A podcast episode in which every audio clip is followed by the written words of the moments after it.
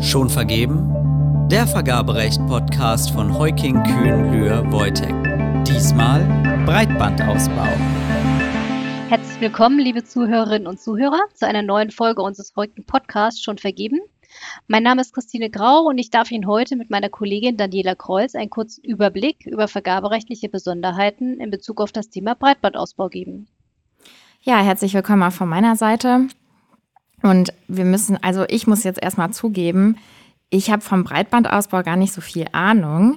Meine Kollegin Frau Grauer war sehr viel und deswegen ähm, machen wir es heute so ein bisschen interviewmäßig. Das heißt, ich stelle Fragen, weil ich wahrscheinlich genauso schlau oder weniger schlau als die meisten Zuhörerinnen und Zuhörer bin.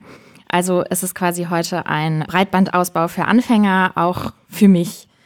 Genau, Christine. Also die erste Frage, die sich mir bei dem Thema Breitbandausbau gestellt hat, war, was hat das Vergaberecht überhaupt damit zu tun? Also ist das Vergaberecht darauf anwendbar oder wie kommt es dazu? Grundsätzlich gibt es im GWB Bereichsausnahmen für äh, den Telekommunikationsausbau. Das bedeutet, wenn ich normalerweise Telekommunikationsdienstleistungen einkaufe, als öffentliche Hand bin ich nicht an das Vergaberecht gebunden. Ähm, also außer natürlich an sozusagen das, was in der Bundeshaushaltsordnung niedergeschrieben steht oder in der Landeshaushaltsordnung, aber das GWB ist grundsätzlich nicht anzuwenden. Das ist sozusagen einmal niedergeschrieben im 116 Absatz 2 und einmal im 149 Nummer 8 GWB. Und man fällt dann nur über die Förderrichtlinie wieder zurück in die Anwendbarkeit des Vergaberechts. Du hast schon gesagt, in der betroffen ist in der Regel die öffentliche Hand. Das heißt, Telekommunikationsunternehmen sind selten Empfänger dieser Förderleistung. Verstehe ich das richtig? Genau, also die Telekommunikationsunternehmen selber stellen keinen Förderantrag, sondern die Förderanträge selber werden sozusagen von den Kommunen gestellt, von den Gebietskörperschaften, manchmal auch ähm, unter Umständen von den Stadtwerken, wenn die sozusagen von der Kommune beauftragt wurden, äh, diese Leistung sozusagen für die öffentliche Hand wahrzunehmen. Also die, die kommuneneigenen Stadtwerke, die normalerweise den Strom machen, sollen auch dann die Bürger mit Televisionsdienstleistungen beispielsweise erbringen. Also dann haben wir einen Fall der Aufgabenübertragung in dem Fall vorliegen. Aber diese Förderrichtlinie richtet sich eigentlich direkt an die öffentliche Hand. Das bedeutet, die Televisionsunternehmen können keinen Antrag auf Fördermittel stellen. Mhm, okay, verstehe. Also für alle Zuhörerinnen und Zuhörer, die Richtlinie, wie sie jetzt zuletzt gegolten hat, Christine, da sagst du bestimmt auch gleich noch was zu, ähm, die verlinken wir auch in den Show Notes. Ähm, genau, da hat sich nämlich gerade was ganz Kurioses ereignet. Willst du dazu vielleicht noch kurz was sagen, bevor wir dann tiefer einsteigen, in welche Leistungen überhaupt vergeben werden? Genau. Also ähm, man muss ganz kurz nochmal, um zu dem Förderregime zu kommen. Wir haben sozusagen verschiedene Fördervorgaben. Also wir haben einmal EU-Leitlinien, die es uns ermöglichen, Subventionen zu ergeben als öffentliche Hand, weil normalerweise, wenn ich Subventionen vergeben möchte an Unternehmen, die nicht irgendwo geregelt sind, muss ich ja normalerweise zur EU-Kommission und muss eine Einzelnotifizierung beantragen. Dadurch, dass wir aber eher EU-Leitlinien haben, die uns das erlauben und auch die Gigabit-Rahmenregelung notifiziert wurde bei der EU, darf man sozusagen das entsprechend der Gigabit-Rahmenregelung einfach fördern. Genau, also so. für alle, die uns regelmäßig hören, wir hatten letztens auch eine Sonderfolge zum Beihilferecht. Das ist dann quasi hier so, eine, so, ein, so ein typisches beihilferechtliches Instrument, um Beihilfen, also Subventionen in bestimmten Bereichen zuzulassen. Genau. Genau, also wir haben sozusagen die Gigabit-Rahmenregelung, die uns grundsätzlich erlaubt zu fördern. Ähm, das bedeutet, jede Kommune, die sehr, sehr viel Geld hat, kann zum Beispiel sagen, ich kann auch selber fördern. Ich brauche gar kein Geld vom Fördermittelgeberbund und könnte aufgrund der Gigabit-Rahmenregelung eine Förderung ausschreiben. Aber es gibt natürlich auch Bundes- und Landesförderregelungen. Also es gibt zum Beispiel eine Gigabit-Förderrichtlinie des Bundes, die eigentlich bis zum Ende des Jahres befristet gewesen wäre. Das heißt, sie ist immer noch befristet, aber es sind keine Anträge mehr möglich. Und das haben die Gebietskörperschaften, die Kommunen leider nachträglich erfahren. Zum 17.10.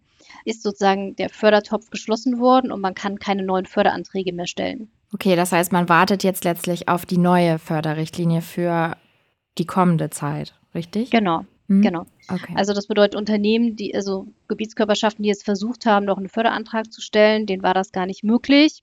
Und sie haben erst ein paar Tage später vom Projektträger erfahren, dass sozusagen rückwirkend zum 17.10. das Portal geschlossen wurde und keine neuen Förderanträge mehr möglich waren. Und jetzt warten die Kommunen und natürlich auch die Emotionsunternehmen, die sich gerne auf eine Förderung bewerben möchten im Auswahlverfahren, natürlich, dass die neue Förderrichtlinie kommt. Es ist aber noch nicht ganz klar, wann die kommt. Eigentlich war anvisiert der 1.1.2023. Das wird aber voraussichtlich nicht kommen, aber genaue Daten weiß bisher noch keiner. Ja, also wir würden Sie natürlich auf unserer Homepage da auch auf dem Laufenden halten. Ähm, oder falls sich bis zur Veröffentlichung dieser Podcast-Folge was Neues ergibt, dann verlinken wir das auch gerne in die Show Notes. Gut, ja, gibt es noch wichtige Dinge zum Förderregime oder sollen wir darüber sprechen, welche Leistungen denn ähm, ja, im Zusammenhang mit dem Breitbandausbau zu vergeben sind?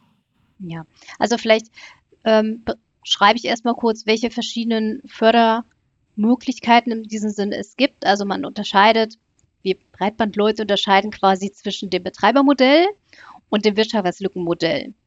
Wie kann ich mir das vorstellen? Also beim Betreibermodell baut die Kommune eine eigene Infrastruktur. Das bedeutet, sie schreibt dann sozusagen die Bauleistung aus.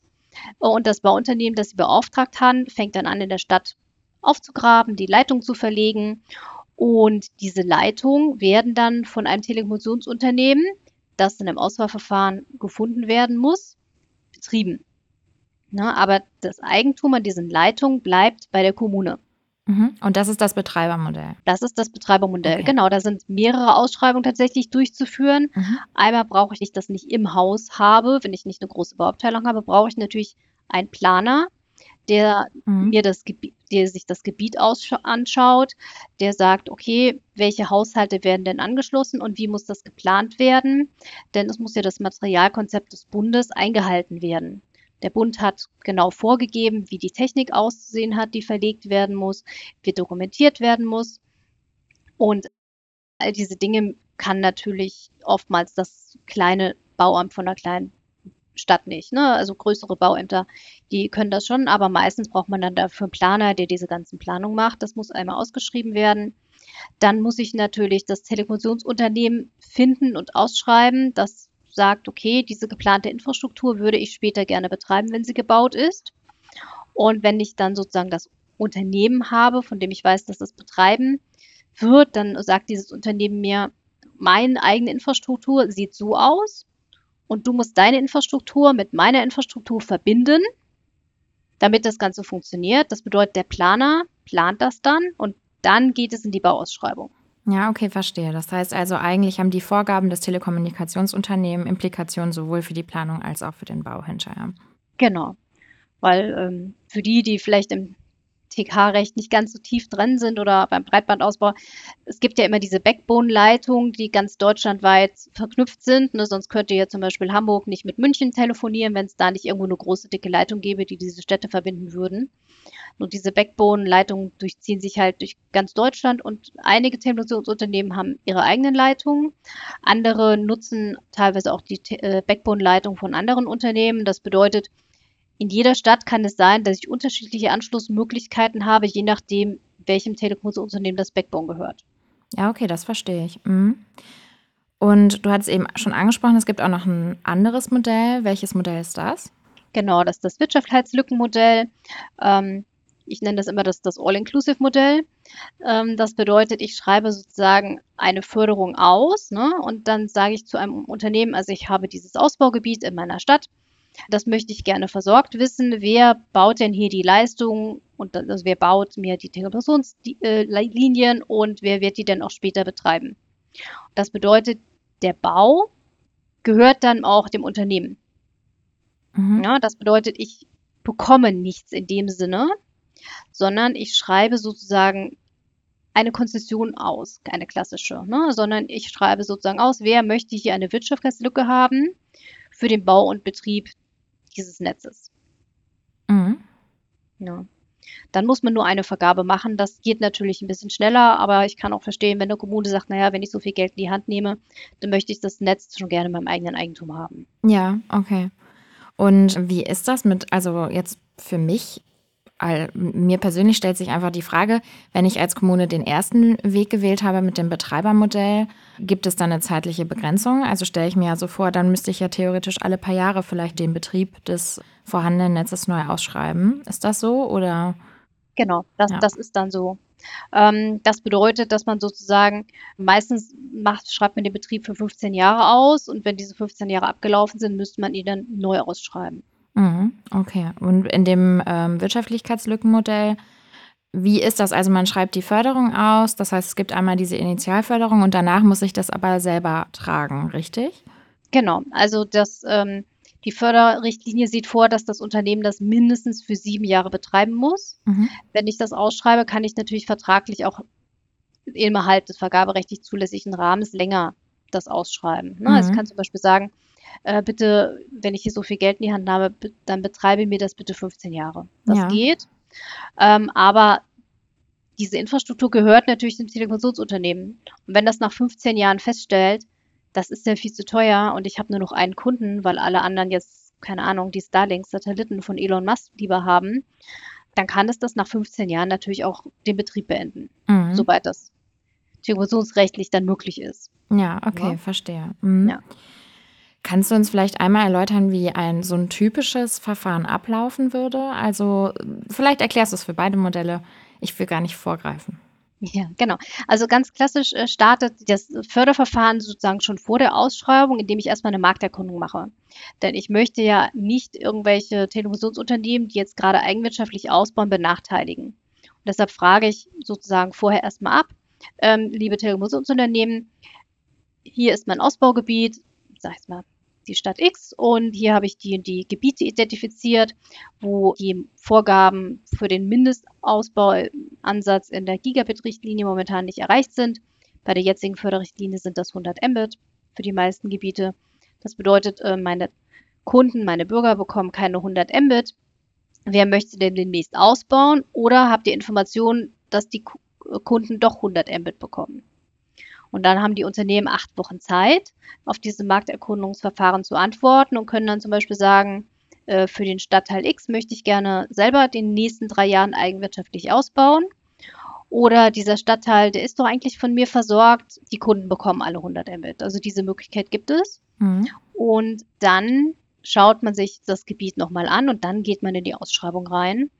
Und äh, man nimmt dafür eine Konzessionsausschreibung, weil ich ja eben schon gesagt habe, ich schreibe entweder den Betrieb aus oder den Bau und Betrieb, aber das Unternehmen macht das ja auf eigenes Risiko. Das ist eigentlich so der Klassiker für eine Konzessionsvergabe, wo ich sage, okay, du bekommst die Möglichkeit, etwas zu erbringen, eine Leistung zu erbringen und du kannst dir die Einnahmen selber gut schreiben, aber das Risiko, das du dich verrechnet hast, das trägst du selber.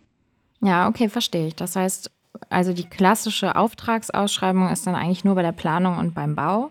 Und der Betrieb bzw. das Wirtschaftlichkeitslückenmodell, das ist dann jeweils Konzession. Genau. Okay. Das hat natürlich auch gewisse Vorteile, weil man in der Konzessionsvergabe natürlich nicht äh, ganz die strikten Regime ab und zu hat wie in der no normalen VGV. Mhm. Kannst du vielleicht die wesentlichen ja, Erleichterungen kurz darstellen? Genau, also ich kann äh, ganz klassisch sofort in ein Verhandlungsverfahren gehen. Ich muss das nicht besonders begründen, warum ich hier ein Verhandlungsverfahren haben möchte. Und ich kann sogar, wenn ich das für opportun halte, ein Verhandlungsverfahren ohne separaten Teilnahmewettbewerb machen. Mhm, das heißt, ich gehe direkt mit den von mir ausgewählten Bietern. Ja, beziehungsweise du kannst sogar sagen, ich mache ein Verhandlungsverfahren mit inkludierten Teilnahmewettbewerb. Ne? Also mhm. du gehst direkt in eine Phase rein also du hast sozusagen Teilnahmeantrag und Angebot. Also du prüfst die Eignung direkt gleichzeitig mit dem Angebot. Okay, und gehst Also quasi wie beim offenen Verfahren und gehst mhm. aber dann in die Verhandlung. Mhm, okay, ja. Ja, ja das ist ganz gut, weil es auch zeitlich einfach einen Vorteil hat, ne? Genau, es macht tatsächlich aber durchaus Sinn, das ähm, Teilnahmeverfahren schon separat zu machen, gerade wenn ich erwarte, dass ich vielleicht sehr viele Bieter habe, dass ich vielleicht vorher schon nur mit den vier, fünf geeignetsten sozusagen weitermache, damit ich mir nicht so viele Angebote prüfen muss. Ja, okay. Und wenn es hier um die Eignung geht, was würdest du sagen, worauf guckt man hier am meisten?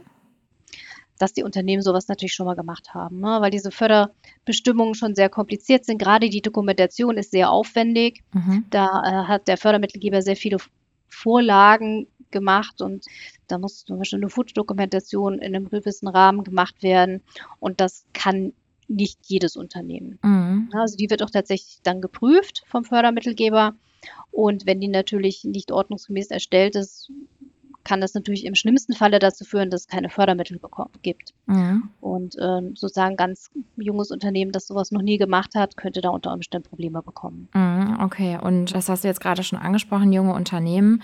Wie ist das dann mit Newcomern? Also die können sich dann wahrscheinlich nur mit erfahreneren Unternehmen zusammentun. Und genau. Ja. Das ist aber auch nicht ungewöhnlich, dass sie sozusagen die Dokumentation dann von einem Dienstleister anbieten lassen, der das sozusagen schon öfter mal gemacht hat. Ne? Dann gehen die sozusagen die Eignungsleihe für diese Referenzen. Mhm, okay.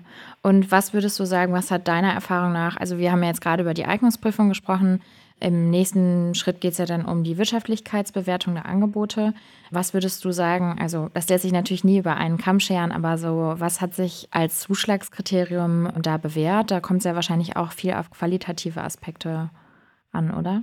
Genau, also einige ähm, Zuschlagskriterien sind tatsächlich von den Landes- oder Bundesfördermittelgebern vorgegeben. Das steht dann immer im, im Zuwendungsbescheid drin. Das bedeutet, muss man auch sich vorher genau durchlesen, ähm, dass man die Zuschlagskriterien noch alle so nimmt, wie der Fördermittelgeber sich das vorgestellt hat. Mhm. Und natürlich sollte der Preis bei der Pacht im Betreibermodell bzw. bei der, beim Wirtschaftslückenmodell die Wirtschaftslücke einen nicht unwesentlichen Teil darstellen, aber man sollte zum Beispiel auch, wie du sagst, Qualitätskriterien abfragen. Zum Beispiel, wie erreicht ihr denn möglichst viele Kunden mit eurer Vermarktung? Ne? Also, mhm. ähm, wie kann ich mir das vorstellen, dass ich auch ziemlich, dass ich viele Kunden habe, zum Beispiel Betreibermodell, dass dann auch die Pacht entsprechend steigt. Mhm. Oder wie ist das bei euch ausgelegt? Habt ihr Redundanzen eingeplant? Äh, wie sieht euer Netz aus? Und ähm, wie sehen eure Entstehungskonzepte aus? Habt ihr Personal vor Ort oder ist das 100 Kilometer entfernt und muss dann anfahren? Das sind alles Dinge, die man abfragen kann. Mhm, okay. Ja, hast du noch was? Also, ich, so meine wesentlichen Fragen habe ich jetzt alle abgehakt. Ich habe das Gefühl, ich habe schon so einen ganz guten Überblick mir verschaffen können. Hast du noch Punkte, wo du sagst, also wenn man sich mit dem Thema Breitband auseinandersetzt, dann muss man davon auf jeden Fall gehört haben? Ja, also was man auf jeden Fall wissen sollte, ist, dass es zwei verschiedene Projektträger beim Bund gibt für die verschiedenen Regionen in Deutschland. Das bedeutet, wenn man sich auf der einmal quasi auf die falsche Internetseite vom falschen Projektträger verirrt und sein Bundesland nicht findet, dann äh, muss man nicht entsetzt sein und denken, das Bundesland von mir ist ja gar nicht drunter. Es gibt noch eine zweite Internetseite. Es gibt sozusagen einmal den Projektträger Athenecom, der das alte Verfahren auch schon gemacht hat. Das wurde dann ausgeschrieben und da hat die Athenecom sozusagen den Zuschlag für das eine Projektgebiet bekommen und ähm, ein Spin-off von PwC hat den Zuschlag für das andere Projektgebiet bekommen. Also es sind alle Bundesländer abgedeckt, man muss nur seinen richtigen Projektträger finden. Also das heißt, der Bund hat vorgelagert schon die Projektträger ausgewählt. Hm, genau. Interessant. Das, das war mir noch so gar nicht so bewusst, dass der Projektträger dann auch schon ausgelagert ist. Ja. Ja. Okay. Ja, das ist tatsächlich ein sehr guter Hinweis. ja, dann würde ich sagen, sind wir, kommen wir irgendwie für heute schon ans Ende. Wir dürfen uns dann bei allen Zuhörerinnen und Zuhörern bedanken für Ihre Aufmerksamkeit und dürfen noch ein bisschen Werbung in eigener Sache machen, denn unser Vergaberechtsteam hat vor kurzem ein neues Buch rausgebracht und zwar ähm, zum Thema nachhaltige Vergaben Green Procurement. Ähm, das ist im Fachhandel erhältlich und richtet sich ähm, nicht unbedingt an das juristische Fachpublikum, sondern an die Praktiker da draußen, die ja, die Interesse an einem praktikablen Werkzeugkasten haben, um eben ihre Ausschreibung grün zu gestalten, was ja vielleicht auch in dem Zusammenhang mit dem Breitbandausbau gegebenenfalls von Interesse sein kann, sofern man da, ja, man da noch Spielraum hat durch den Fördermittelbescheid. Wir dürfen Sie auch auf die Shownotes verweisen. Ich hatte es eben schon gesagt. Wesentliche Ressourcen zu unserer Folge verlinken wir da. Und wir freuen uns wie immer über Ihre Fragen, Hinweise und Anmerkungen an unsere E-Mail-Adresse schonvergeben.heuking.de. Und die wesentlichen Inhalte unserer heutigen Folge fassen wir Ihnen natürlich auch gerne noch einmal in einem Blogbeitrag zusammen. Das war's von uns. Christine, vielen Dank für deine Zeit. Ja, vielen Dank, dass ich äh, hier kurz mein schönes Thema vorstellen durfte. Ja, ja wir hoffen, äh, dass wir dich bald nochmal hören. Bestimmt. Alles klar. Also, wir sagen bis dahin. Tschüss.